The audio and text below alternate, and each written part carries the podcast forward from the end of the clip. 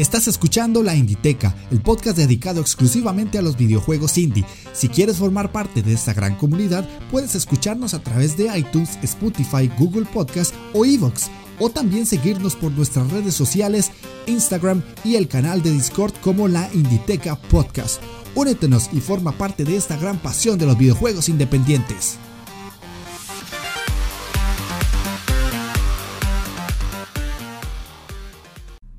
Hola jugones, sean bienvenidos a la Inditeca, el podcast dedicado exclusivamente a videojuegos indie. Yo soy Jeff de Astora y como pudieron leer en el título del programa, hoy vamos a analizar Hellblade Senua Sacrifice, ese juego que cuando salió quedó en la mente de muchísimas personas, llamó la atención de muchísimos medios de comunicación relacionados al mundo de los videojuegos y en algunos casos eh, otro tipo de medios. Eh, es un juego que tiene muchísimas formas de verlo, más adelante en el análisis lo vamos a ver, no hay como una respuesta específica de lo que puede tratar el juego, cada jugador puede percibir cosas muy distintas, entonces eh, los invito para que me acompañen en este programa, esperaría que por lo menos les deje ese gusanito de que si no lo tienen lo compren y lo dejen ahí apartado o si ya lo tienen al menos lo inicien eh, entonces, sin más dilación, como siempre me gusta decir, pónganse cómodos, agarren su mando, presionen Start porque iniciamos partida.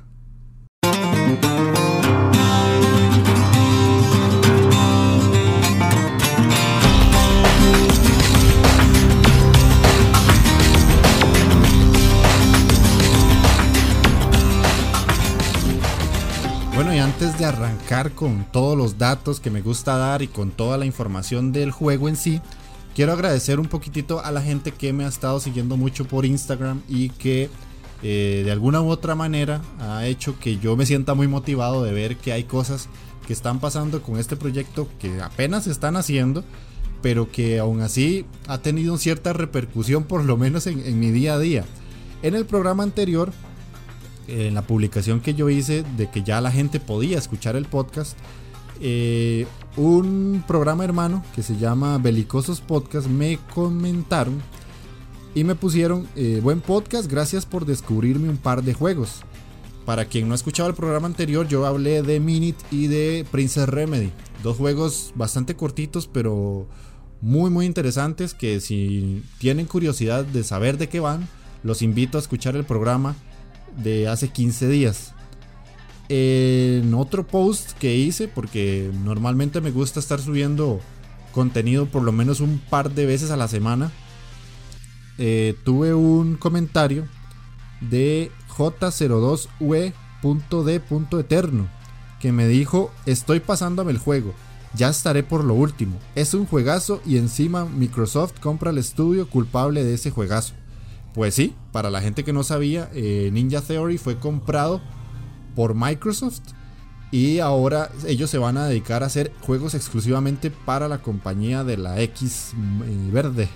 Entonces ya veremos qué podrá hacer esta compañía que ya antes ha tenido proyectos multiplataforma, pero ahora no solamente pertenecen a una gran empresa, sino que posiblemente tengan un capital económico bastante grande y nos puedan sorprender con un juego pues muchísimo mejor que Hellblade o tal vez con algo que a día de hoy nadie se espera. Entonces muchísimas gracias a este usuario por comentarme y que también me pidió que hiciera el programa de, Hellblade en un post em, más adelante me dijo ojalá que el próximo programa sea de Hellblade aquí lo tienes aquí está el programa porque a él me dice que le gustó mucho el programa anterior y estaba esperando con muchas ansias que grabara otro tratando este juego que estamos haciendo el día de hoy. Ya dejando esto de lado de la parte de redes sociales, los invito que, que me sigan porque todas las semanas estoy subiendo cosas y por lo general me gusta compartirles cuando hay descuentos o cuando hay juegos gratis. Si alguno de ustedes no no es así como muy, muy fan de estar comprando juegos, los invito en serio, en serio a seguirme en mi cuenta porque desde que la abrí a día de hoy fácilmente les he compartido para que tengan entre 5 y 6 juegos gratis y pónganle que eso fue hace como un mes y medio. Eh, entonces, eh, igual agradezco muchísimo a la gente que me está siguiendo y a la gente que está comentando. Ojalá lo sigan haciendo para que este proyecto crezca muchísimo más.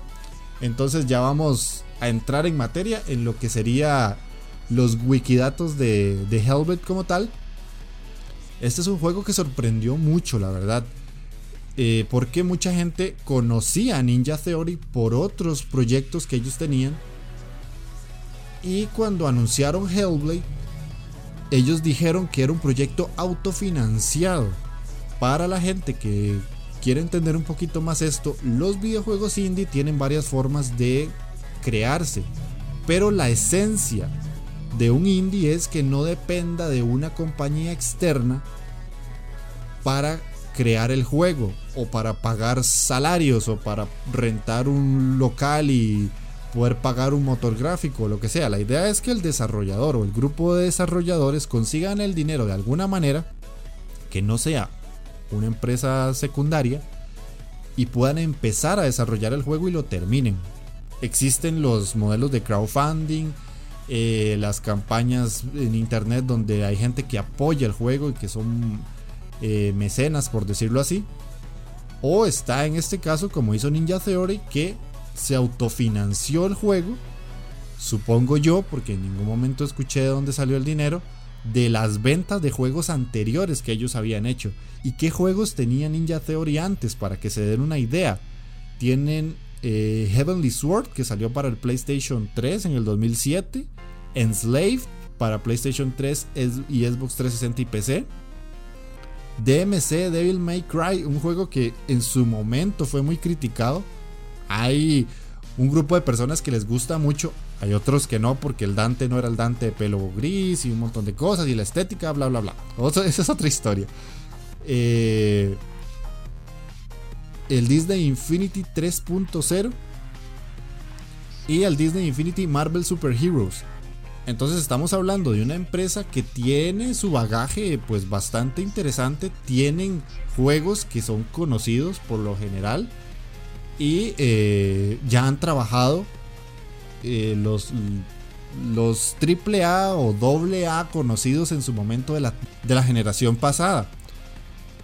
Lo curioso es que ellos cuando sacan Hellblade dicen que van a crear un indie AAA, no solo por eh, la inyección económica que tienen que hacer, sino por eh, la ambición que este juego presentaba y cómo se despegaba de ciertas características que no son eh, una regla de oro para que un juego sea indie, pero que por lo general se han ido estableciendo como características base, entre comillas muy grandes, porque no me gusta verlo así, pero digamos que por ahí ronda de que un indie tiende a ser pixel art o tiende a ser de un Metroidvania o tiende a ser con música de 8, 16 bits, que no tiene gráficos como muy, muy trabajados o que tal vez eh, es un juego con gráficas eh,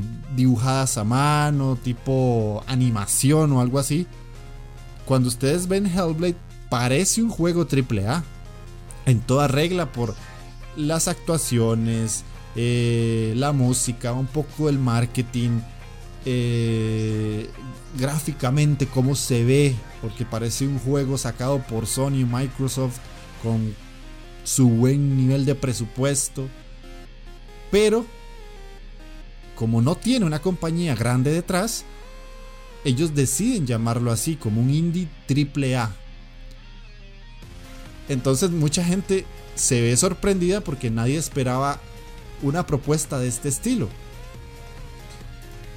Y conforme avanzó toda la información del juego, mucha gente ya empezó a entender de qué iba o cuáles eran las miras y cuáles eran los objetivos que tenía Ninja Theory con este juego. Ahora bien, ¿cuándo sale? Este juego sale el 8 de agosto de 2017 para PlayStation 4 y PC, nada más. Después, en abril de 2018, casi un año después, sale para eh, Xbox One. Y después, en abril de 2019, sale para Nintendo Switch. Así que, para todos aquellos que por lo menos tienen una de las tantas plataformas que acabo de mencionar, tienen cómo jugarlo. Ya si ustedes no poseen ninguna de estas o si tienen una PC que no corre el juego porque si es un poquito demandante gráficamente, eh, pues de momento es una lástima que no lo puedan jugar, pero sí se los recomiendo que lo tengan ahí guardado en su wishlist porque vale muchísimo la pena. Eh, ¿Qué más? El director de este juego se llama Tamín Antoniades y el productor Dominic Matthews. Está desarrollado con el motor Unreal Engine 4 y el género lo clasifican más o menos como acción aventura, hack and slash y puzzles. Es un juego que está pensado para mayores de 18 años. No tiene escenas sexuales ni nada, pero sí es un poco violento, la verdad no los voy a negar que sí. Y es un juego que ganó muchísimos premios, ganó muchísimo reconocimiento. Y les voy a pasar a mencionar unos cuantos. Tiene 5 premios BAFTA, que eso ya es mucho. Entre la gran cantidad de premios que hay a nivel eh, internacional, digamos que los BAFTA podrían ser como los más importantes. No quiero decir que los otros no sean importantes, pero por lo general los BAFTA, la forma en la que casi en la que eh, califican a cada juego viene siendo como la premiación en la que un desarrollador pueda sentir, desde mi perspectiva, mucho más orgullo por haberlo ganado. Eh, en los The Game Awards, los, premios que siempre se celebran en, en diciembre, ganó mejor audio, mejor performance y mejor impacto. En el 2017 ganó el juego a mejor indie de ese año y también ganó el juego de mejor acción y aventura en los Tiga Games Industry Awards. Y estuvo nominado en cuatro categorías de los Golden Joystick Awards eh, patrocinados por Omen en su momento en el 2017. Este juego fue una revelación por el tema que trató en su momento. No me voy a meter ahorita con la historia porque eso va a ser un poquito más adelante, pero el juego en sí no se planteó como la típica aventura del superhéroe que tiene que ir a rescatar a X personaje porque es más débil y lo, raptó eh, una fuerza maligna, sino que planteaba el viaje de una heroína y además quería que nosotros los jugadores sintiéramos lo más parecido posible lo que se siente tener una situación mental difícil que eh, se conoce como psicosis. Entonces, el juego tiene varias cosas interesantes. Rompe todas las todos los parámetros que conocíamos de un videojuego indie hasta el día de hoy. Eh, rompe un montón de paradigmas que existían en, en, la, en la industria del videojuego porque se pensaba que no podían hacerse juegos para tratar temas tan serios como una enfermedad mental o como una situación mental, no lo llamemos enfermedad.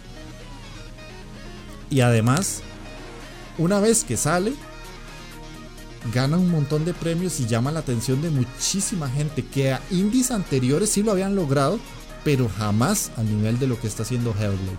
Que como les dije yo ahora al inicio del programa, incluso a día de hoy está en el inconsciente de muchos jugadores y en los que aquellos que no lo han jugado saben que tienen que jugarlo o por lo menos tienen ese gusanito de que, mae, quiero jugarlo.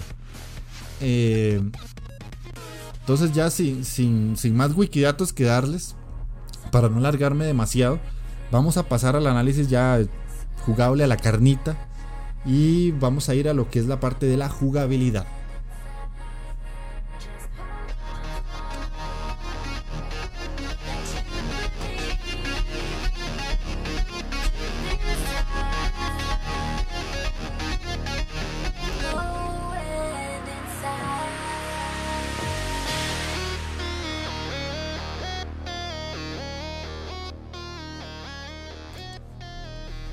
Y ahora sí, entrando en materia, Eh, me pasó algo muy curioso con este juego. Para los que quieran saber más o menos cómo hago mis análisis. Cuando yo estoy jugando, tengo un cuadernito aquí. Y por lo, por lo general, cuando pasa algo que me llama la atención, yo pauso el juego y lo anoto. Normalmente, con los juegos que he hecho anteriormente, a lo muchos hago una página, dos, dos y cachito. Pero con Hellblade me salieron casi cuatro páginas de puro texto. Entonces espero no enrollar. Eh, entonces espero no enrollarme como una persiana, pero eh, sí tengo mucho de qué hablarles porque Hellblade es un juego que hay que desmenuzar un poquito más para entender qué hay detrás de todo esto. Ok, en cuanto a la jugabilidad, tenemos un juego que sí es, un hack and slash y hay que resolver puzzles. Los puzzles en sí no son muy difíciles, pero sí tienen como, como su toquecito. Hay que, hay que ponerle atención al entorno, hay que ponerle atención a lo que el juego en sí nos muestra y nos dice.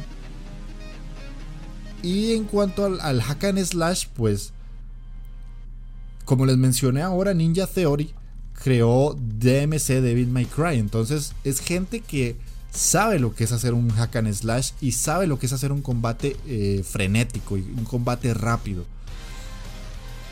Entonces, cuando nosotros iniciamos el juego, tenemos a Senua, que es la personaje principal. Y eh, la cámara de ella está como sobre el hombro. Para que se den una idea, eh, son cámaras muy similares a lo que hemos tenido en Resident Evil Revelations o en el último God of War, que la cámara está como sobre el hombro del personaje, no es totalmente desde arriba, no es en primera persona, es tercera persona. Y eh, nosotros vamos como detrás del personaje y como si fuéramos más alto que ella en este caso. Es una cámara que favorece mucho a que todo se vea muy impresionante porque estamos viéndolo desde una perspectiva muy distinta al que normalmente estamos acostumbrados. Porque vemos desde casi, por decirlo así, desde la perspectiva que Senua en este caso tiene desde su vista, solo que estamos un poquito alejados de ella. Y eh, literalmente nuestra espalda está descubierta. Cuando nosotros tenemos una cámara en tercera persona podemos ver el personaje entero y su entorno. Aquí tenemos que girar todo para poder ver qué es lo que pasa alrededor de Senua o, detrás de ella. Y eso le da un toque bastante interesante. Eh, ahora nosotros corremos presionando el, el, botón L1 o LB si juegan con control de Xbox. Y hacemos un enfoque como un zoom apretando el R2 o el RT. Para el combate tenemos dos tipos de ataque, el ataque fuerte y el ataque débil. El ataque fuerte lo hacemos con el botón X. Yo les voy a hablar en, términos de control del mando de Xbox porque es el que tengo. Entonces atacan con X, que sería cuadro, y también con Y, que sería triángulo. Y para hacer parry debemos presionar R1 o RB en este caso. Dependiendo del timing que utilicemos, podemos hacer parry o no. ¿Qué es el parry? Para los que no saben en cuanto al término es que cuando nos van a atacar, si nosotros presionamos el botón de defensa en el momento justo, cuando Senua pone la defensa, el golpe del enemigo se refleja y le quitamos la posición de ataque. Entonces lo dejamos un poco eh, como desorientado y podemos atacarlo. Ese es el famoso parry que ahora en muchísimos juegos se está dando. Desde que el parry existe desde mucho tiempo atrás, pero desde que Dark Souls, entre comillas, lo, estandarizó, ahora a día de hoy hay muchos juegos con parry. Pero entonces desde que los desarrolladores son conscientes del mismo, en la gran mayoría de videojuegos eh, de combate o de hack and slash, el parry es algo importante. Y en este juego lo tenemos. Y es importante, la verdad es que sí. No es necesario para ganar un combate, porque no lo es pero sí nos ayuda muchísimo cuando estamos rodeados de varios enemigos y eso más adelante lo vamos a ver. Ahora como les decía, hay puzzles que tenemos que resolver y estos se van a manejar por medio de unas runas. Las mismas van a estar como posicionadas en diferentes lugares. Entonces ustedes llegan a una puerta y esa puerta va a tener una runa con la letra A. Entonces tenemos que buscar en el entorno del lugar donde estamos algo que nos ayude a encontrar esa letra A. Y ojo, no es fácil. En algunos me costó mi buen rato para darme cuenta dónde estaba la condenada letra. Porque en muchos casos hay, hay, que jugar con las sombras, hay que jugar con los reflejos, hay que jugar con la perspectiva. Y esto me encantó porque les voy a comentar una así porque así. Porque es una de tantas. De hecho es una de las mecánicas que más utiliza el juego. En una puerta me tocaba conseguir una M. Y estuve mmm, fácilmente unos 10 minutos, y sí, soy un manco, lo sé, buscando la condenada M. Pero me había costado ver hacia arriba y había un árbol que cruzaba las ramas con otro desde una perspectiva más alejada a la que yo estaba posicionándome y me generaba la M. Entonces, para que ustedes vean que no, o sea, son puzzles fáciles, pero si uno, eh, desde que llega a la zona nueva, como que entiende o por lo menos se va fijando dónde podría estar una posible letra. En algunos casos hay puertas que se abren con tres runas, entonces tenemos que buscar tres letras diferentes en tres lugares distintos del escenario para poder abrir esa puerta. Y ahora ustedes dirán, pero no tenemos nada que nos ayude o lo que sea, o, algo que, que me oriente. Sí, en este caso el juego lo que nos permite es caminar por, por el escenario y cuando estamos cerca de una runa, se nos van a, a generar un montón de lucecitas rojas alrededor de Senua con esa runa. Y ya ustedes tendrán que empezar a ver y subir la mirada y bajar y ver sombras y luces y todo eso para ver si la encuentran o no. Pero eso está muy interesante, es una forma muy curiosa de resolver puzzles aprovechando todo lo que ha eh, generado como el entorno del juego. Ahora, Existen otro tipo de runas que no necesariamente son las que tenemos que utilizar para resolver los puzzles, sino que son unas runas que nos van a contar la historia del juego. Entonces en este caso eh, utilizamos el enfoque que tiene Senua, que era como les decía ahora presionando el botón R2 o el RT. Y ella va como a hacer ese zoom y va a salir un narrador externo que nos va a contar la historia. Pero la historia ahora la voy a tratar más adelante. Lo que sí es importante porque es, parte del aspecto jugable es que entre más runas ustedes encuentren, más se van a enterar de la historia. Al final del juego ahí pasa algo con esas runas y sí es importante que conforme vayan avanzando ustedes eh, se fijen muy bien en el entorno y no las dejen pasar. Porque además la historia que sí que cuenta es una historia de vikingos bastante curiosa. Para todos aquellos que nos gusta de la mitología vikinga, pues se cuentan cosas muy básicas que si uno más o menos está empapado de lo que pasó en cuanto a historia vikinga, pues ya es algo que se sabe, pero no deja de ser interesante. Ahora, eh, un aspecto que me dejó, pero boquiabierto, porque yo la verdad no lo había experimentado, es las voces. Y aquí ya me meto en lo que es realmente Hellblade. Como les dije ahora, eh, tiene una situación mental complicada. Ella tiene psicosis y además este, la esquizofrenia que ella sufre nos provoca a nosotros es eh, una situación que afecta tanto al personaje dentro del juego como al jugador. Este juego, cuando ustedes lo inicien, para los que ya lo jugaron cuando lo iniciaron en su momento, les recomienda jugarlo con audífonos o con cascos, como dirían en España. ¿Por qué? Porque el juego está desarrollado con un sonido binaural. Entonces, nosotros somos capaces de escuchar las voces que escucha Senua desde diferentes partes. Entonces, si vamos caminando por una cueva, vamos a escuchar una voz que nos dice, no entres, no entres. Mientras que por otro lado, o sea, pónganle que la voz que dice no entres, la estamos escuchando en nuestro oído derecho. Y la otra voz que nos dice, vamos, arriesgate, entra, puedes descubrir algo nuevo, la estamos escuchando en nuestro oído izquierdo. Eso es increíble. Y eso que yo estoy utilizando eh, audífonos estéreo. Yo no tengo audífonos de estos gaming 7.1 y 5.1 no porque no me gusten, sino porque prefiero los estéreo, más que todo por cuestiones de música, pero de igual manera está muy bien logrado.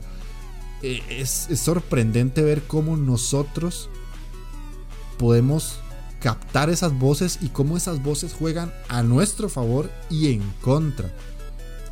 Jugablemente esto tiene una importancia muy muy muy muy alta porque Senua, por estas voces que ella escucha, se ve condicionada a muchas de las acciones que ella toma y que nosotros como jugadores también tenemos que hacer.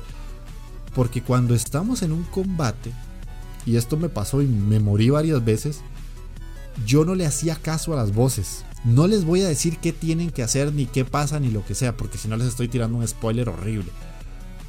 Pero hay que hacerle caso a las voces. Y el detalle es que ustedes tienen que saber en qué momento hay que hacerle caso a esas voces. Porque, ya les digo, por un lado hay voces que nos invitan a hacer algo y por otro hay otras que nos desmotivan y nos dicen que no somos capaces de lograr eso.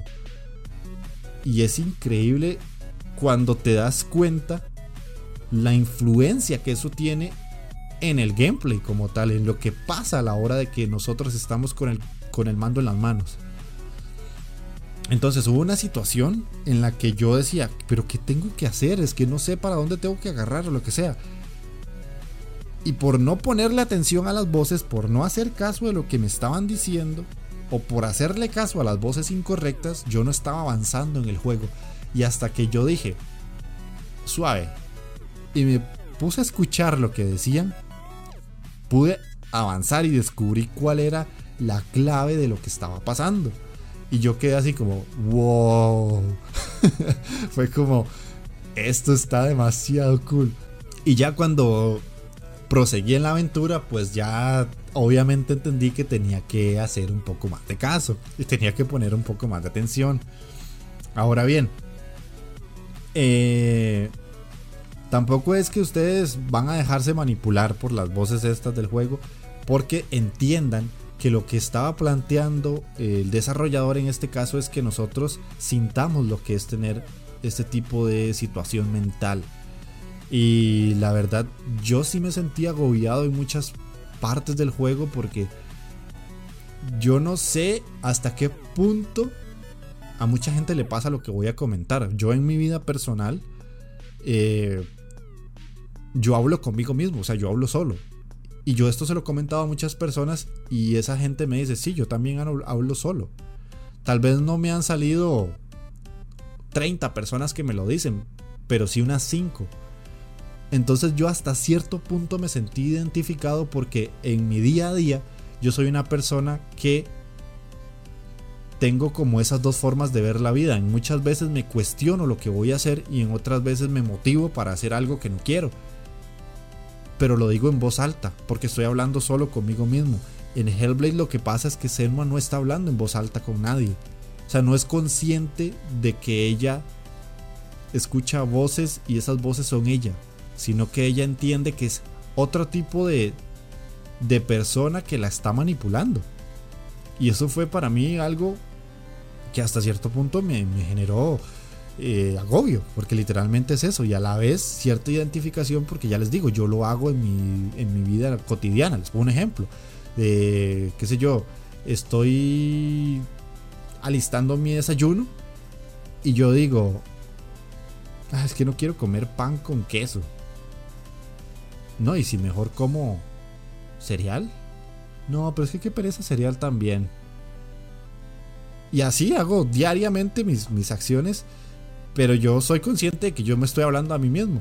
Y con este juego fue como descubrir algo que tal vez no se va a parecer en nada a lo que sufre una persona con este tipo de situaciones, pero sí me hizo notar que yo puedo llegar a comprender este tipo de, este tipo de situaciones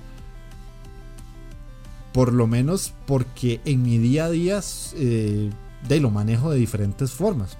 Pero bueno, sigamos, sigamos con, con, el juego como tal, ya saliéndonos de la anécdota.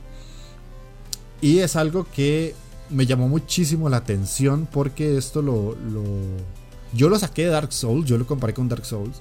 Y es que eh, Senua tiene como una especie de maldición porque después le pasa algo. Y si nosotros morimos, el juego nos advierte, si ustedes mueren, esta maldición o esta, eh, esta situación que le pasa a Senua se le refleja en el brazo derecho. A ella el, el brazo se le va poniendo negro. Y si nosotros morimos muy constantemente, eso nos va a ir carcomiendo la vida. Y pasa algo bastante feo si dejamos que ese, esa maldición carcoma todo el, brazo de, de Senua. No les voy a decir qué, porque no quiero. no, no es justo decirles qué pasa. Pero eh, tengan cuidado y no se mueran mucho, nada más les digo eso. En Dark Souls pasan cosas similares de que si nosotros morimos hay una penalización. Y aquí también hay una penalización. Pero lo que pasa me pareció eh, sorprendente porque yo dije, oh, lo llevaron a otro nivel. Eso estuvo súper interesante.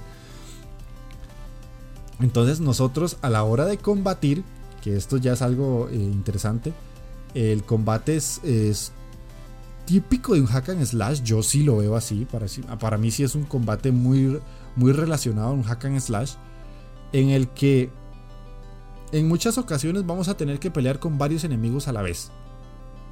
Y tiene algo que me gusta. Que yo eh, cuando jugué por primera vez Assassin's Creed o el Batman, el Arkham Asylum, yo dije, ay no, porque esto es así. Y por dicha en Hellblade no es así. Y es que tenemos tres enemigos que nos están, nos están atacando. Y ojo, los tres enemigos nos van a atacar al mismo tiempo. O por lo menos por la espalda nos puede llegar un buen bombazo.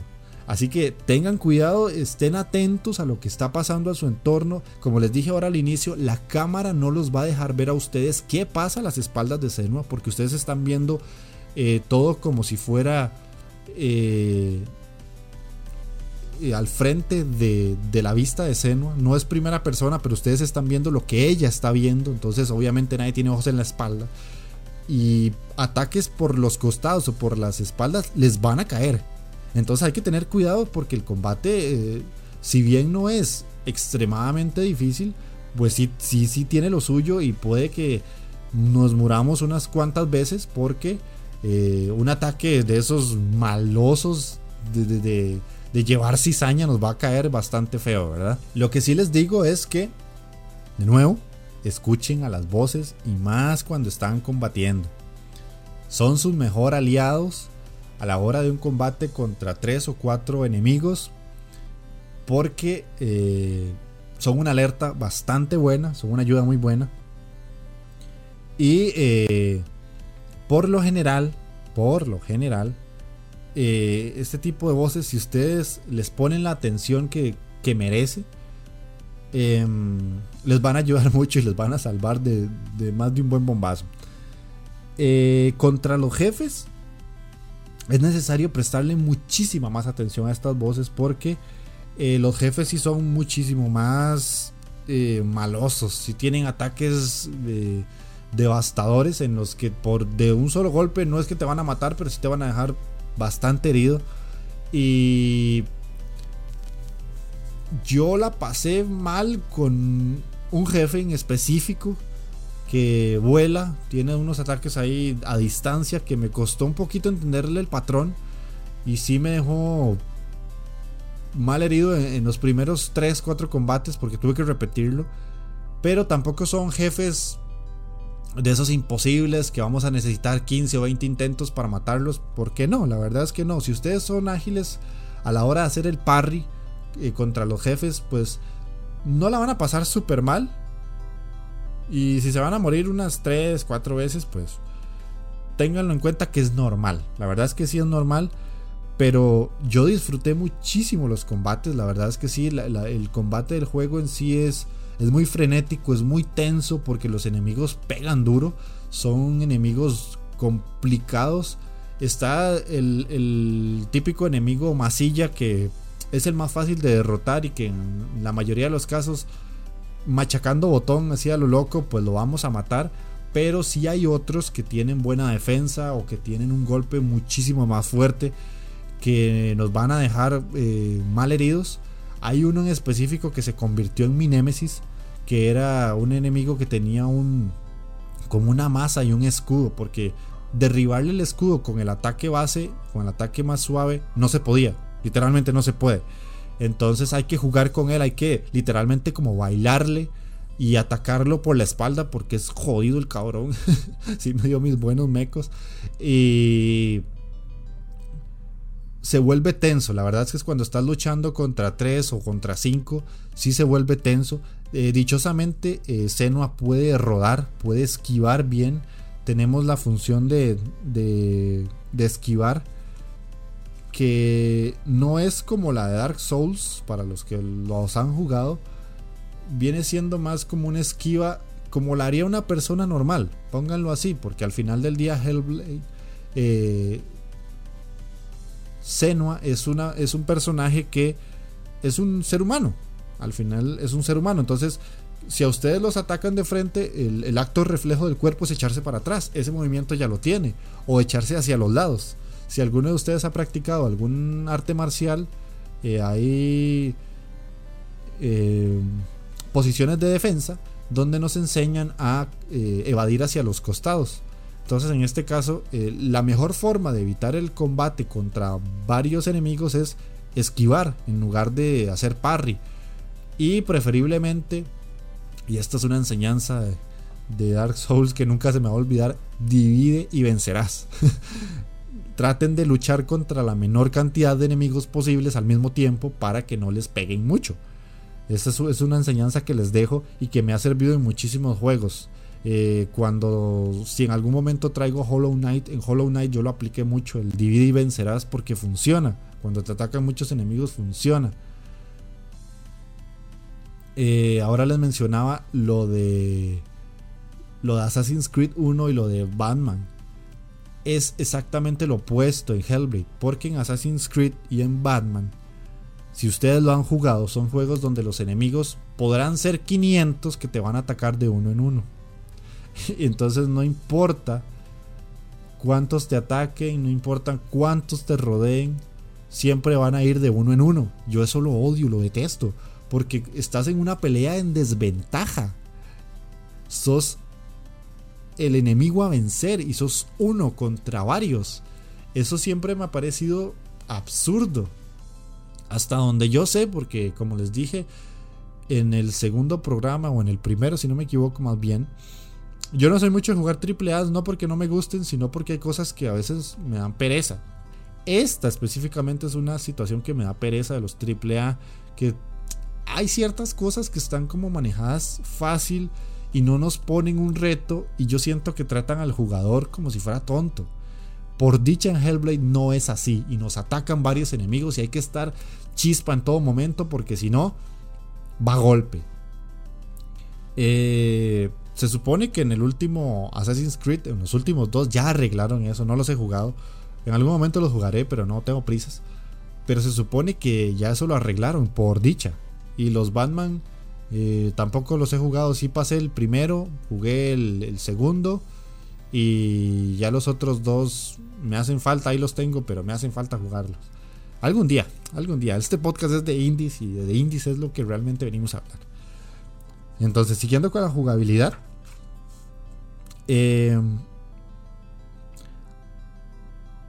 para enfrentar a un enemigo concreto es necesario marcarlo. Y ahí sí fue como una situación que el juego pues me, me desequilibró un poco porque ya les digo, si me atacan cuatro, Senua por lo general se va a centrar en uno.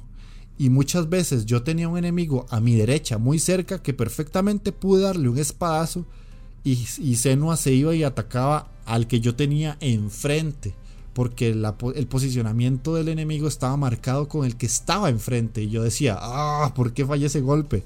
Porque obviamente el que está a la derecha me pegó un buen mecatazo y me dejó tirado en el suelo. Entonces, si nosotros queremos atacar a un enemigo en concreto, eh, con el joystick derecho lo vamos a ir marcando.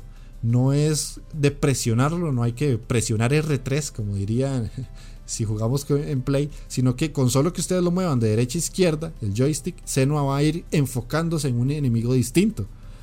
Y eso ya ayuda mucho también a no atacar a los enemigos que están más lejos, sino que atacamos a los que están más cerca de nosotros y así no fallamos golpes y no exponemos a Senua para que reciba un ataque.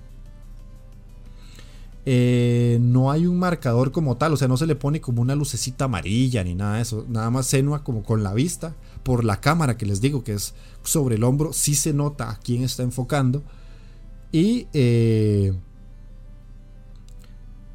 todo esto nos facilita un poco el combate, pero les recomiendo que si traten de, tal vez juntar dos enemigos porque eh, Zeno hace como, como tajos largos con el brazo, tiene un brazo largo y en muchas ocasiones yo logré pegarle a dos enemigos a la vez y eso me ayudó mucho a, ahorrar este, botonazos y a poder avanzar mucho más sencillo. Ahora, eh, hay tres enemigos que son muy complicados de vencer, que son como los jefes, por decirlo así, que son muy curiosos porque resaltan, si bien a los que vamos a ir enfrentando se van a ir repitiendo en el juego varias veces, hay tres o tres jefes que son muy curiosos.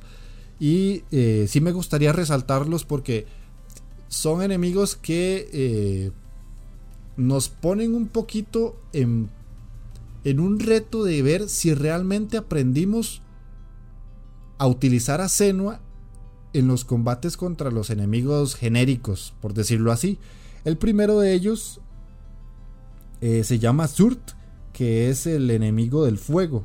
Él maneja el fuego como tal.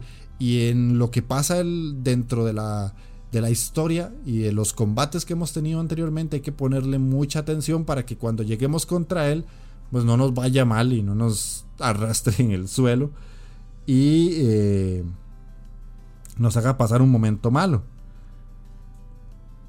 Eh, hay otro que se llama Balvarin, que es un cuervo y él lo que juega es con las ilusiones. Este enemigo es puñetero, la verdad es que si este es el cabrón que más mala vida me dio. Y como les digo, literalmente el juego nos va entrenando para que cuando lleguemos contra él pongamos en práctica todo lo que aprendimos. Y el otro es eh, Fenrir, la bestia, es una bestia, es como una especie de perro gigante. Que este mm, puede ser complicado para algunos de ustedes, algún jugador así como que le cueste un poquitillo enemigos grandes, porque es el enemigo más grande que tenemos que enfrentar. Pero la clave está en esquivar. Se los pongo así. No les voy a decir nada más, pero la clave es esquivar. Porque por lo general los enemigos grandes no son muy, muy rápidos. A no ser de que estés jugando a Bloodborne. pero los enemigos grandes por lo general no son muy rápidos. Entonces, eh, la esquiva es una muy buena aliada contra ese, contra ese enemigo. Y él literalmente lo que utiliza es la fuerza. Es un, es un enemigo muy fuerte. Y tiene un ataque eh, como con una energía que nos puede desequilibrar ahí bastante feo. Pero son tres jefes muy interesantes, me parecieron muy curiosos, no difíciles para nada, pero sí eh, me parecieron muy buenos, no súper originales, pero sí muy buenos, muy entretenidos, muy divertidos de derrotar y muy divertidos de combatir y que le dan como un cierre muy muy interesante a lo que nosotros vamos pasando hasta llegar a ellos. Porque como les digo, el juego nos va como entrenando un poquito para que cuando los combatamos no estemos tan indefensos. Son momentos tensos, no se los voy a negar, fueron momentos tensos de, decir no quiero morir contra ellos, más que todo por la maldición del brazo que tiene ese toquecito, pero muy disfrutables. En cuanto a jugabilidad voy a dejarlo ahí porque si les hablo más voy a spoilear y, y este juego hay que disfrutarlo pero eh, la verdad es que le saqué muchísimas cosas a la jugabilidad. Si es un juego que se presta mucho a notar que le pusieron mucho cariño al aspecto jugable, le pusieron mucho amor a, al combate, a que, a que fuera disfrutable, a que fuera un momento de que nosotros cuando vamos a combatir literalmente digamos, ok, tengo que ponerme en serio porque esto va a estar, eh, si no difícil, emocionante. Y yo lo disfruté mucho, la verdad que sí, yo lo, lo gocé bastante. Como buen, como buen fan de Dark Souls hay ciertas cositas que noté, pero no las quiero mencionar porque todo el mundo a día de hoy siento que se siente un poco abrumado si, si uno menciona demasiado Dark Souls. Sé que lo he hecho en lo que llevo de programa, he mencionado mucho a la saga, pero es que desgraciadamente si a ustedes Dark Souls no les llama la atención, los videojuegos actuales tomaron mucho de, esa saga y también de Bloodborne y es algo que está instaurado y se va a quedar ahí por mucho tiempo hasta que llegue otro y cambie un poquito las tornas pero es algo que no podemos evitar y para bien o para mal, eh, yo siento que en juegos como este, como Hellblade, ayuda a que ustedes sientan que lo que están haciendo en el combate vale la pena y si cuesta, o que por lo menos si, si la sudaron, eh, el avanzar se vuelve más gratificante y eso es increíble para mí. Pero bueno, vamos a pasar a la parte de el, aspecto de la música porque es algo que también hay que rescatar, es algo que está bastante mm, ligado con la historia y con lo que va del juego. En el aspecto musical, Hellblade, si bien no tiene temas demasiado memorables, porque la verdad es que lo que utiliza más es sonidos ambientales, sí te ayuda mucho a meterte en el mundo que te está planteando. Como les mencioné ahora en un inicio, es un juego que narra una historia vikinga, que narra eh, mucho de lo que es eh, Niflheim, vikingos, runas, Helheim, todo este tipo de cosas relacionados a, culturas celtas.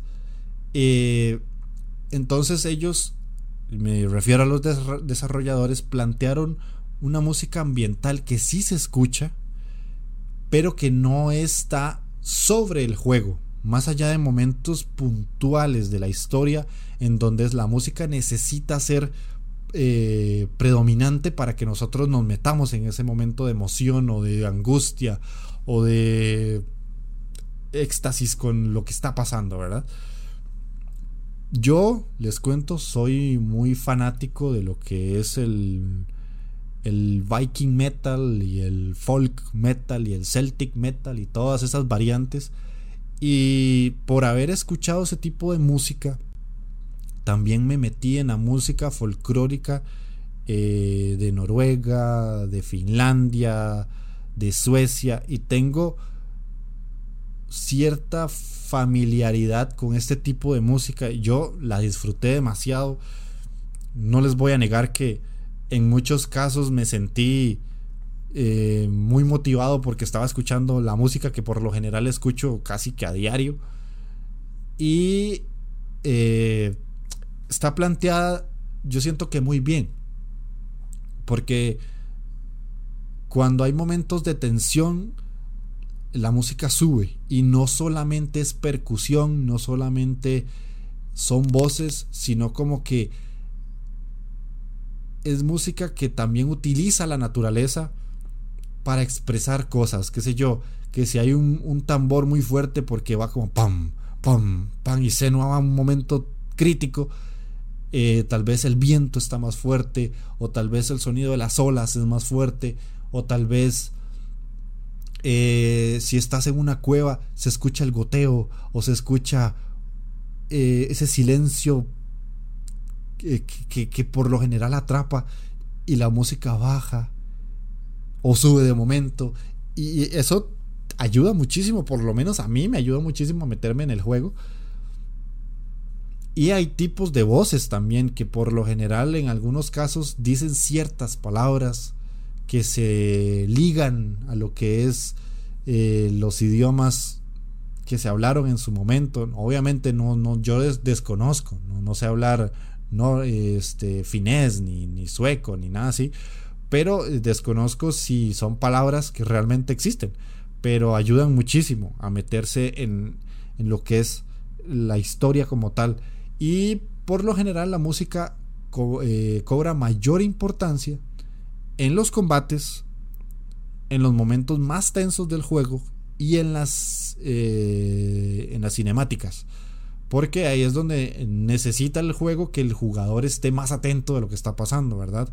Y eh, llega a un punto de, de, éxtasis o de tensión en donde nosotros necesitamos que todo eh, esté en conjunto funcionando muy bien. Y como les digo, si el juego está centrado totalmente eh, desde un punto de vista auditivo, porque tenemos que estar con los audífonos puestos, este tipo de sonidos los vamos a escuchar aún más los vamos a escuchar con mayor proyección, no es simplemente una musiquita que está de fondo.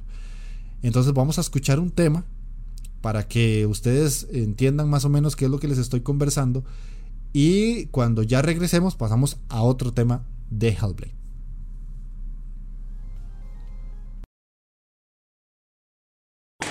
en par hver ferja reder. Trom at folk kan borg i ferd. Bivrås med inga ende.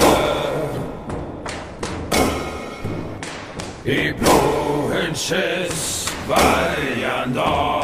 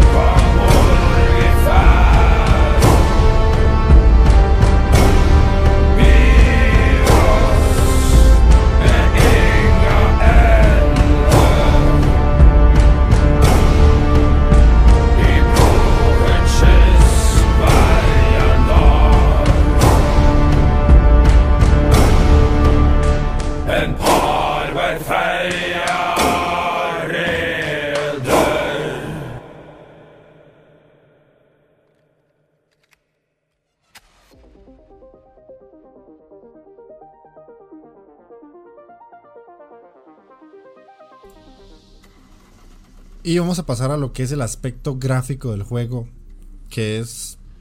Bah, brutal, es brutal, sinceramente es, es brutal. Eh, yo estoy haciendo un poquito de trampa porque eh, yo lo juego en PC y hace, ¿qué será? Un mes y medio, un mes tal vez.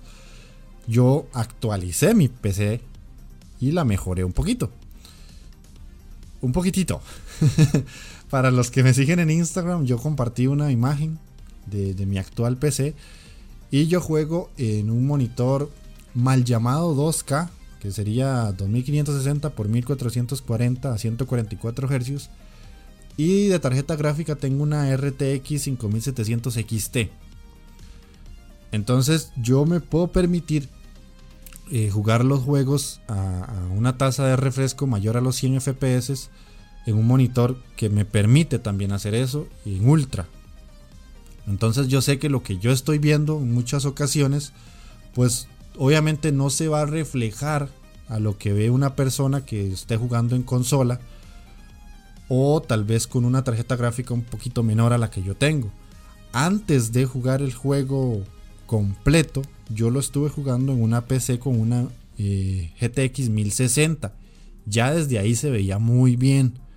Pero mm, cuando lo empecé, llevaba al caso de 5 horas jugadas. A los días actualicé mis componentes. Entonces ya lo pude ver incluso mejor. Esto no quiere decir que porque yo tenga unos componentes eh, nuevos, el juego se va a ver mucho mejor. Porque solamente eso es así y ya. Y, no les cuento esto por presumir. Les cuento esto porque es lo que tengo y es como yo lo estoy viendo. Eh, ya con la 1060 se veía muy bien. Solo que no lo podía correr bien a ultra. Y tenía eh, unos efectos ahí bastante feillos. Y tuve que bajarlo a, a altos y correrlo en 60. Ya ahí corrió perfecto, sin problemas y se veía bastante bien. Se supone que quienes lo jueguen a, en gráficos altos, en una 1060, es como si lo jugara en un Xbox One X o en un PlayStation 4 Pro, más o menos, para que se den una idea. Y la gente que lo juegue eh, con una resolución menor serían los de Switch, que desconozco a cuánto está corriendo el juego en cuanto a resolución y lo que sea. Pero me imaginaría yo que es 1080p, 60 cuadros que van bastante bien, ¿verdad? Como les mencioné ahora al inicio, el juego está desarrollado en un Real Engine 4, es un motor que ayuda muchísimo a que los juegos se vean genial y Hellblade no es la excepción para nada, pero para nada, se ve increíble. Eh, Senua se ve muy bien, Senua se ve genial, eh, ya tiene como unas, como unas trenzas, unos dreads que se le ven muy muy cool y cada como que en cada mechón de pelo tiene unos aditamentos pegados, eso se ve muy bien. Eh, los escenarios se ven muy impresionantes. Eh, hay mucha vegetación, hay muchos cambios de colores muy, muy cool. Porque hay zonas que son súper oscuras y realmente se ven oscuras. Hay otras muy iluminadas que se ven muy bien. No se me olvida una parte donde hay como una toma donde Senua ve una llanura totalmente verde con un con un una puesta de sol bastante brillante y yo me quedé embobado y yo wow, cómo se ve esto y literalmente grabé el video con mi celular y lo subí así a las historias de Instagram porque yo quedé impresionado eh, los enemigos se ven bastante bien eh, lo que es el modelado está muy bien logrado, muy bien trabajado. Se ven como, como guerreros muy, muy fuertes, muy grandes, que literalmente intimidan porque eh, Senua es más pequeña que ellos. Y, la movilidad que tienen ellos al combatir, los, los, gestos que hacen al moverse, están muy bien desarrollados. Eh, para que tengan como una idea mental de cómo se ven estos enemigos, pongan como si fueran gladiadores. Eh, o como si fueran eh, que puede ser luchadores de la, de, la WWE, así musculosos y grandotes, eh, y intimidan bastante. Y si bien tienen un aspecto como fantasmal, porque tienen como una sombra que los rodea, se ven muy bien.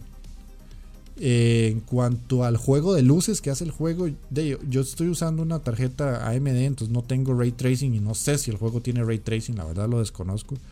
Pero hay un juego de luces muy, muy interesante porque las runas que les comentaba yo ahora al inicio se ven en rojo. Es como el color que nos indica que vamos por el camino correcto.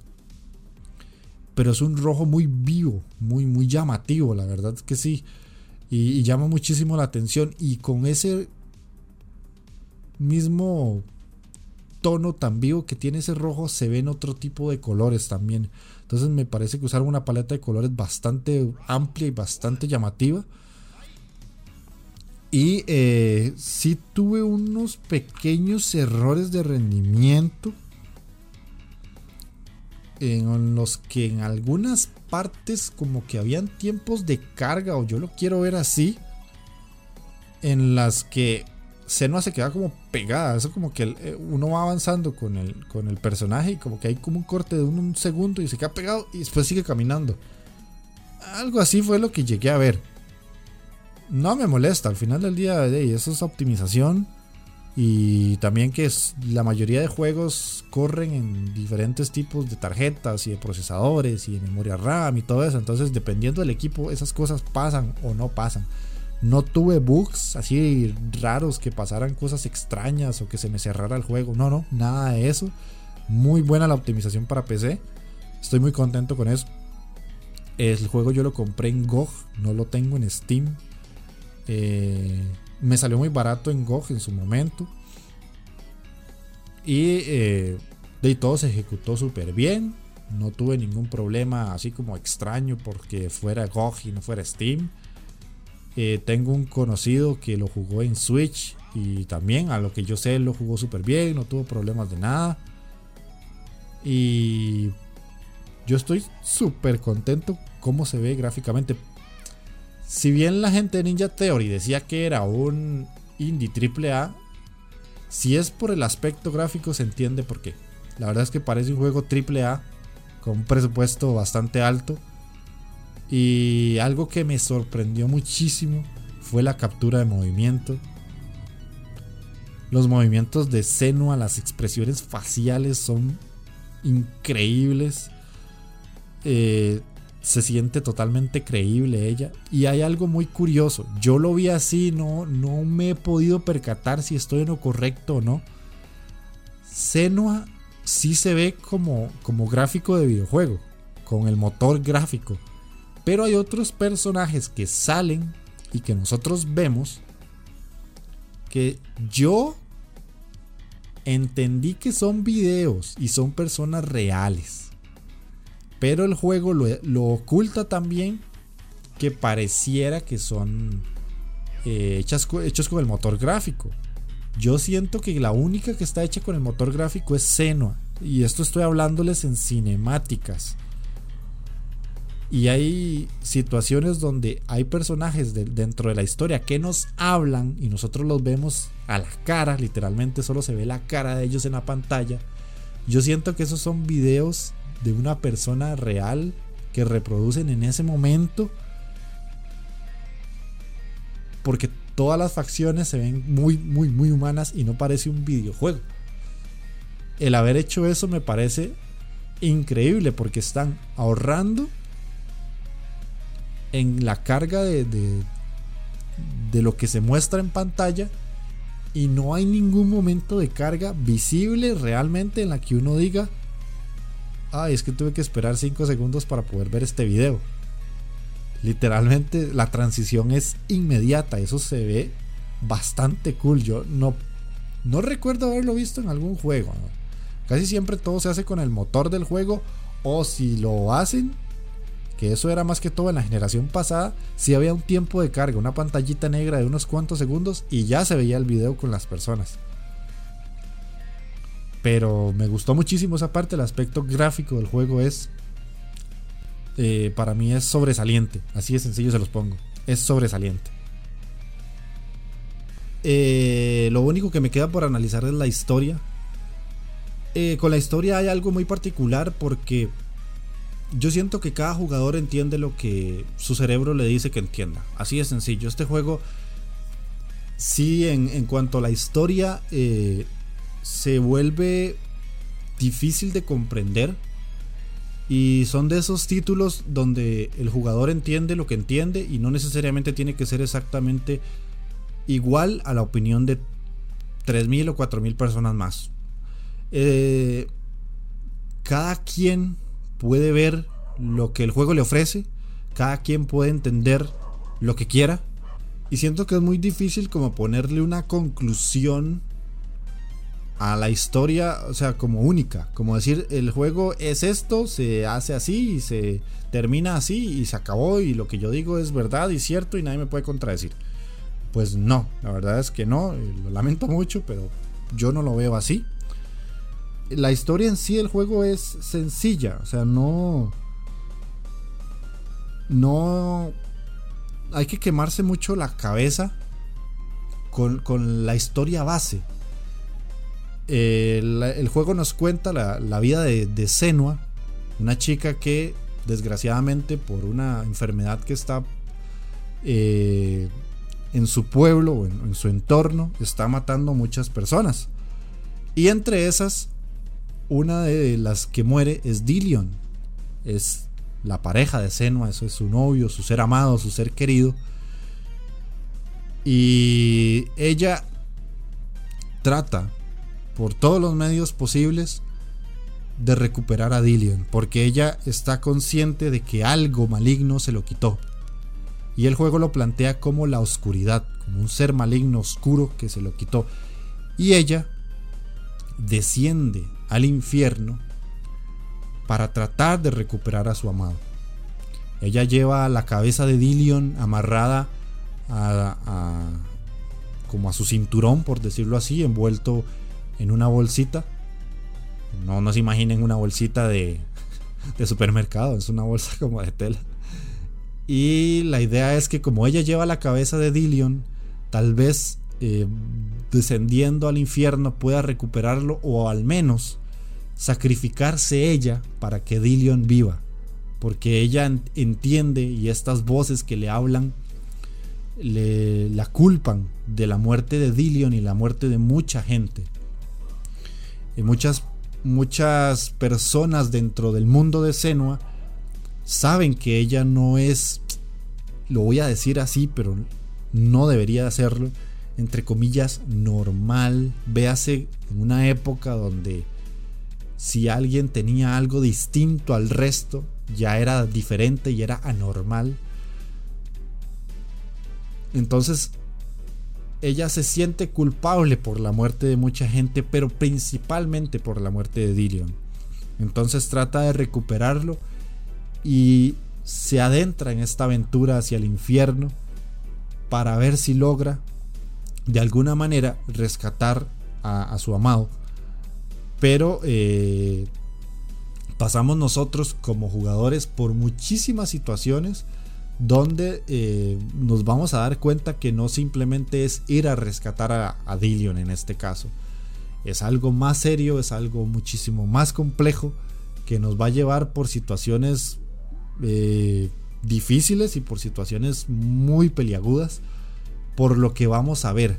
Senua no simplemente es una chica que tiene las voces como tal, sino que ella al estarse adentrando al infierno va a ver cuerpos empalados, personas quemadas, desfiguradas, eh, escenarios bastante eh, destrozados o putrefactos.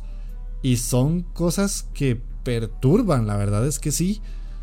Hay partes del juego que no voy a decir que son survival horror, pero eh, sí angustian bastante porque siento que Ninja Theory hizo un muy buen trabajo aquí para ponernos en situaciones complicadas y en situaciones donde nosotros la vamos a pasar mal. O por lo menos yo sí lo pasé mal.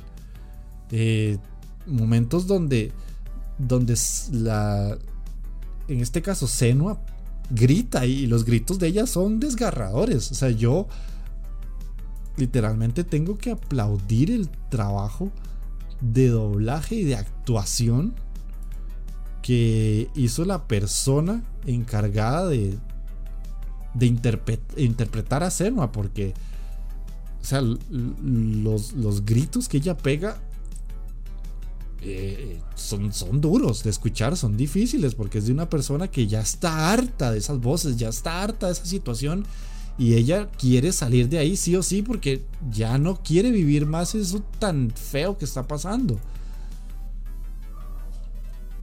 Y además, conforme nosotros avanzamos, la historia se pone más incómoda, no solo para Senua, sino para nosotros.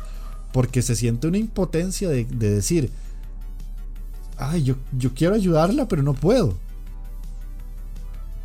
Eh, aquí tengo el nombre, Melina Jürgens. Ella, literalmente, mis respetos, yo me puse a ver eh, un diario de desarrollo del juego, ya una vez que lo terminé, y como ella interpreta a Senua, o sea, eh, tienen que verlo, o sea, es que tienen que verlo, es increíble lo que pasa y lo que ella hace y cómo la interpreta, o sea, a mí el que me diga que los videojuegos no han llegado a convertirse en arte, no ha jugado un videojuego en serio, porque no sabe todo el trabajo que hay detrás y Hellblade literalmente refleja eso.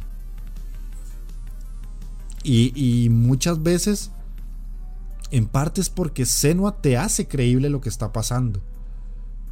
Y hay situaciones donde literalmente Senua te está viendo a los ojos. O sea, la, toma de la cámara es un contacto visual. Uno a uno entre ella y nosotros. O sea, hay un momento en el que yo compartí en las stories de Instagram donde literalmente Senua me estaba viendo y yo sentía que ella estaba ahí. o sea, era, era, difícil como de no, no, percibir esa sensación de que era, era real en ese momento. Y nosotros conforme vamos avanzando en la historia nos damos cuenta que Senua no era la única en su mundo en vivir lo que ella estaba viviendo.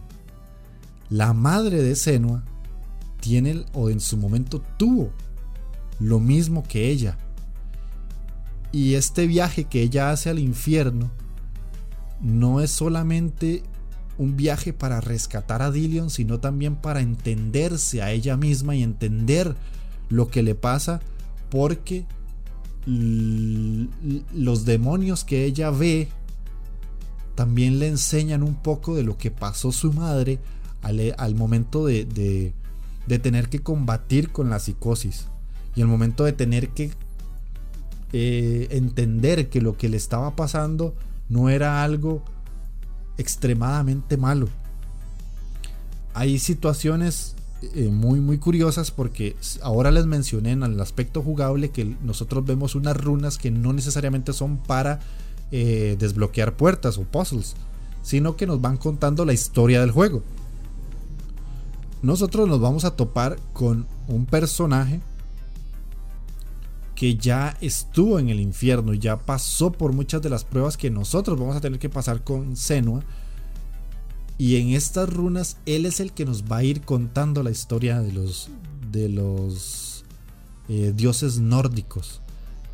Ahí es donde está algo que me pareció increíble del juego, que no solamente está la historia de Senua, sino que además el juego te ofrece una segunda historia que vos tenés que entender porque a la par de la historia de los dioses eh, nórdicos se está narrando un poquito metaforizado lo que está pasando o lo que está viendo Senua con estos enemigos que estamos combatiendo, con estas voces que nos hablan, con el, demonio que tiene que enfrentar Senua, con, con lo que ella ve literalmente.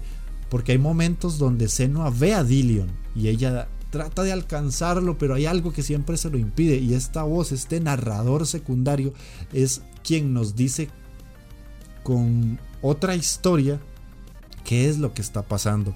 Y cuando Senua se adentra más para llegar a Niflheim, eh, toda esa historia cobra cierta lógica. Ahora, no, es una, no se imaginen que, es una historia como un cuento de que nos dicen quién es Thor y quién es Odín.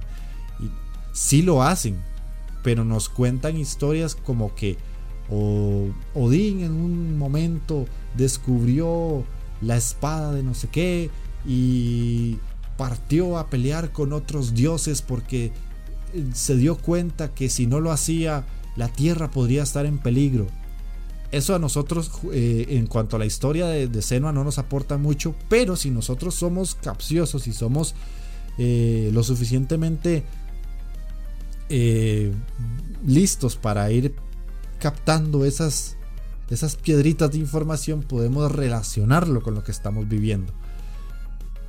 Por eso les digo que es difícil que cada uno comprenda el juego igual a todos, sino que como que cada uno comprenda el juego, más bien, de una manera distinta. Porque el juego no nos está tirando eh, una historia totalmente clara, de principio a fin, de, inicio, desarrollo y conclusión, y se acabó. sino que eh, nosotros vamos entendiendo poco a poco qué está pasando. Pero lo vamos entendiendo a nuestro ritmo y a nuestra comprensión. Y es algo que me parece súper interesante de cómo se planteó el juego, de cómo eh, quisieron contarnos la historia. Para mucha gente esto puede sonar aburrido y lo entiendo porque hay personas que les gusta que les digan qué está pasando, por qué, para qué y cuál es el motivo de tener que avanzar con el juego. Ya contra eso yo no puedo combatir, ¿verdad? Si, si lo que les estoy diciendo no los motiva a jugarlo, pues hay muchísimos otros juegos allá afuera.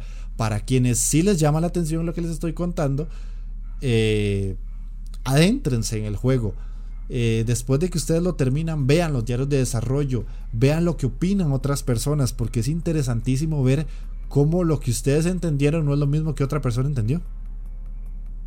Y coméntenlo. Yo los invito a comentarme si ya lo jugaron, ya sea en iBox o en Instagram, qué entendieron ustedes del juego, qué les provocó, qué sensaciones tuvieron, qué qué miedos les, les generó o qué, qué, sentimientos tuvieron al momento de ciertas situaciones y si entendieron el final o no. Yo les soy sincero, en la primera pasada no me quedó muy claro el final. Porque es un poco complejo y, cuando termina uno se queda como, ok, ¿qué pasó aquí? Entonces tuve que buscar un poquito más de información y ya más o menos voy entendiendo lo que yo comprendí del, juego y lo que me quiso decir. Entonces, eh, no voy a meterme más en la historia, no voy a alargarlo más. Y eh, vamos a pasar a las conclusiones de Hellblade para ir cerrando este programa. Y ya lo que son las conclusiones, aquí no me voy a alargar demasiado, pero sí quiero mencionar varios puntos que me parecen importantes más allá de lo que ya dije. Este es un juego que desgraciadamente ha tenido opiniones eh, muy diversas. Y digo desgraciadamente porque hay un grupo bastante grande, entre comillas, de gente que no le gustó. Pero no le gustó por cosas que no me parecen justas. Porque estamos hablando de un juego. Y hay personas y esto lo vi en varios análisis, que no lo tomaron como un juego. Si ellos no hubieran querido sacar un juego, sacaron una película, pero no lo hicieron y sacaron un juego. Entonces yo lo veo como tal y siento que si a nosotros nos están poniendo un juego enfrente, hay que analizarlo como si fuera un juego, no quitarle la parte jugable y verlo como si fuera una experiencia. ¿Por qué menciono esto? Uno de los tantos análisis que yo vi, y tal vez en el que muchos de ustedes puedan coincidir o puedan tener referencia, fue el de Dayo Script. Para los que no sepan quién es Dayo, es un youtuber que se encarga de analizar muchísimo un juego. O sea, él, saca comparativas y muchas veces eh, mete eh, teoría del cine, teoría de la música, de la fotografía y todo en lo que es los videojuegos y hasta hace análisis filosóficos de lo que está pasando con un juego según lo que él entiende. Y así como el de Dayo vi varios más de gente que decía que Hellblade no es un juego o que no es eh, correcto analizarlo como un juego. Yo estoy totalmente en contra de eso, me parece que no es la forma correcta. Porque, insisto, es un juego y hay que analizarlo como tal, si no mejor anda a ver una película o anda a ver una obra de teatro, o mejor anda y escuchas un disco muy específico de algo, de una, de, una banda, que sé yo, Tool, que es dificilísimo de entender qué está pasando porque musicalmente es, es complejísimo. Pero si es un juego, analizarlo como tal, porque es, gente que le quitó la parte jugable y dicen que Hellblade, quitando la historia, quitando la parte de, la simulación de la, de la psicosis y la esquizofrenia, es un juego malo. Yo estoy totalmente en contra de ese pensamiento. Si ustedes se quedaron hasta ahorita al final del análisis se van a dar cuenta que para mí Hellblade es un juegazo. Para nada pienso que es un juego malo, pero para nada, ni de lejos. Porque si bien tiene situaciones que ya hemos visto muchas veces, como combate hack and slash, como cámara sobre el hombro, como enemigos y combate tipo Dark Souls o situaciones que ya hay en otros juegos, eso no está mal. Eso para nada está mal. Eso es simplemente tomar eh, inspiración de otro tipo de títulos y, plan y plasmarlas en tus juegos. Es imposible o yo veo muy difícil tratar de inventar algo que, que no está inventado, por decirlo así. Hay, muchas frases, por lo menos en mi país se usa una que es no trate de inventar el agua caliente. Y es que crear algo totalmente novedoso es muy difícil, es muy complicado. Y muchísimo más con un juego como este, que lo que realmente trata es de contarte una historia a través de una mujer que tiene una situación mental muy complicada. O sea, pónganse ustedes en la situación de que todos los días escuchen voces que les digan que no pueden hacer algo y que a la vez también son capaces de hacer algo. Es durísimo, yo lo veo durísimo. Para mí eso debe ser algo muy complicado.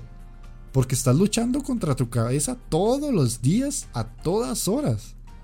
Hay un momento en el juego donde Hellblade elimina las voces que escucha Senua. Y ella dice, ya no se escuchan, ya no las oigo. ¿Pero qué es esto? Es como una liberación cuando ella ya es libre y dice, ya me quité este peso de encima. Y, no, no es el final del juego, no les estoy spoileando el final del juego porque no lo es. Pero, o sea, imagínense estar en esa situación y ellos trataron de plasmarnos a nosotros en el juego eso mientras a la vez estamos combatiendo, mientras a la vez estamos resolviendo puzzles. ¿Por qué? Porque es un juego, entonces el juego tiene que tener aspecto jugable porque si no, no necesariamente se vuelve un juego. Está bien que están los Walking Simulator, pero también tienen un aspecto jugable como tal, por eso son juegos. Entonces, para mí es una combinación muy buena de plantearte una situación donde vos podés ser consciente de una situación mental difícil y a la vez tratar de eh, enfrentar esos miedos, enfrentar esas situaciones con un combate, con un puzzle, con X situación que haga que el personaje y vos como jugador tengas que pensar y tengas que abrir una puerta, de resolver un acertijo, ver algo con una perspectiva diferente para poder encontrar un, camino específico, qué sé yo. Me parece un trabajazo, la verdad es que me parece un trabajazo. Y recuerden que este juego es autofinanciado también, hay, hay límite de presupuesto para hacer todo esto. Algo que en lo que yo sí concuerdo con esas personas que de estos análisis que les cuento es que el juego en sí no es divertido. Hellblade por lo menos yo no lo sentí divertido. No es un Mario Bros. No es un Uncharted. No es un Rocket League. Para que se pongan una, unos ejemplos. O sea, Hellblade en sí no es diversión. Hellblade es tensión.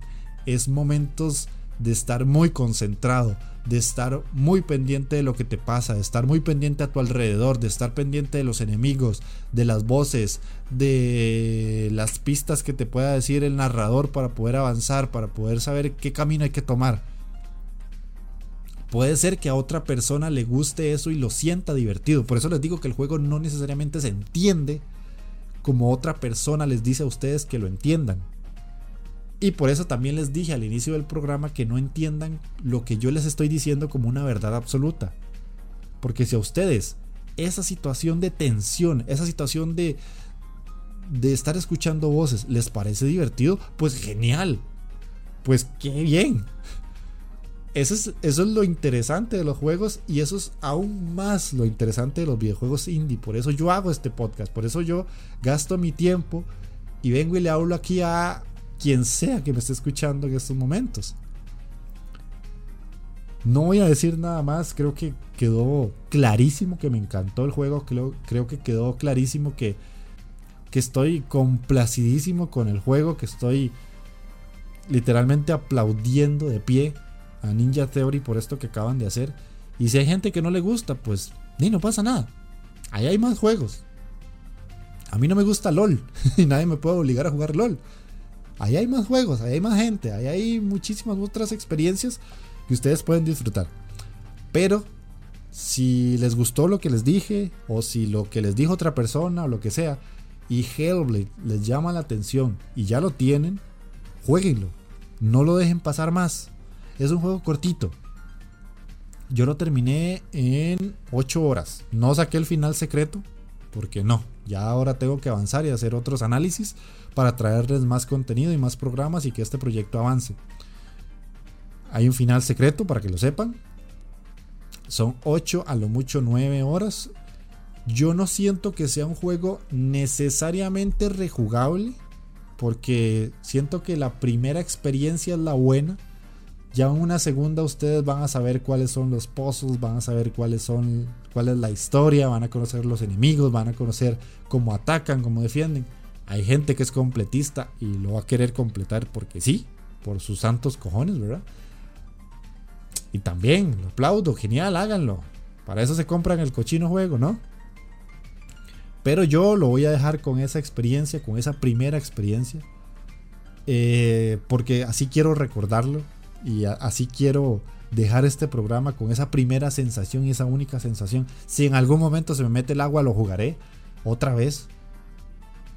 Y, en serio, denle, una probadita. Si lo tienen en PC, no lo esperen mucho porque en PC se ve brutal. Gráficamente es brutal. Eh, tienen que sacarle el máximo a la tarjeta gráfica con este juego. Y en consolas, pues yo sé que se ve bien. Eh, si lo tienen en Switch, pues van a tener un poquito de, downgrade, pero es entendible, ¿verdad? Eso no quita que va a ser una muy buena experiencia. Y espero que les haya gustado el programa. Los invito a seguirme en Instagram, en serio. Ahí es donde yo voy a publicar la mayor cantidad de cosas posibles a día de hoy que estamos hablando de esto, eh, en Epic hay varios juegos que están gratis. Entonces los recomiendo seguirme. Yo ahí a ustedes les voy a poner todos esos juegos que pueden canjear. Esta semana estamos 16 de octubre que estoy grabando. Están regalando The Messenger. Es un juego que tengo pendiente para este programa porque es otro juegazo de este año que he podido probar y no lo dejen pasar, si no tienen PC no importa, háganse la cuenta, tengan los juegos, en algún momento tendrán la PC para jugar. Cuando yo empecé con mi primera computadora a los 16 años, no corría ni buscaminas esa cochina. Pero ahí se va, ahí se va. Y los juegos no hay que dejarlos pasar, son juegos gratis, hey, juegos gratis que no todos los días hay cosas gratis en esta vida. Pero sí, síganme en Instagram, coméntenme en iBox por favor, si les gusta el formato, si no les gusta, eh, ¿Qué juegos les gustaría que analice? Juegos indies hay montones, yo no los puedo conocer todos, ni los puedo tener todos, pero si ustedes me recomiendan alguno, yo puedo traerlo al programa. Eh, también está el Discord, la Inditeca, yo siempre lo voy a poner en eh, cada programa al final, si alguien quiere unirse a mi Discord para conversar conmigo y hacer comunidad. O ya les digo, en Instagram hay dos personas que me han comentado eh, les agradezco mucho que lo hicieran, me motiva mucho. Y les tengo una pequeña sorpresa para el siguiente programa. Por ahí ya me, me contactó un estudio de videojuegos indie argentino y me pasaron un jueguito, una prealfa de un juego que están desarrollando a día de hoy.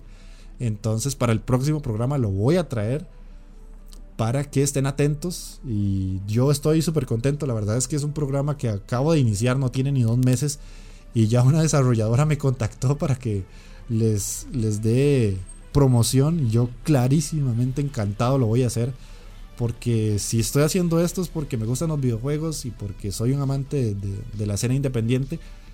Y siento que así sea que me sigan 10, 15, 40 personas, son 10 o 15 o 40 personas que tal vez eh, no podían conocer ese juego y por mí lo van a llegar a conocer. Y si ustedes me ayudan a que más gente lo conozca, pues ahí se va regando la bola y así los proyectos de muchas otras personas también se van a ver reflejados y eso es lo agradable. Entonces no me extiendo más. Espero que hayan disfrutado este programa. Nos escuchamos en 15 días. Chao.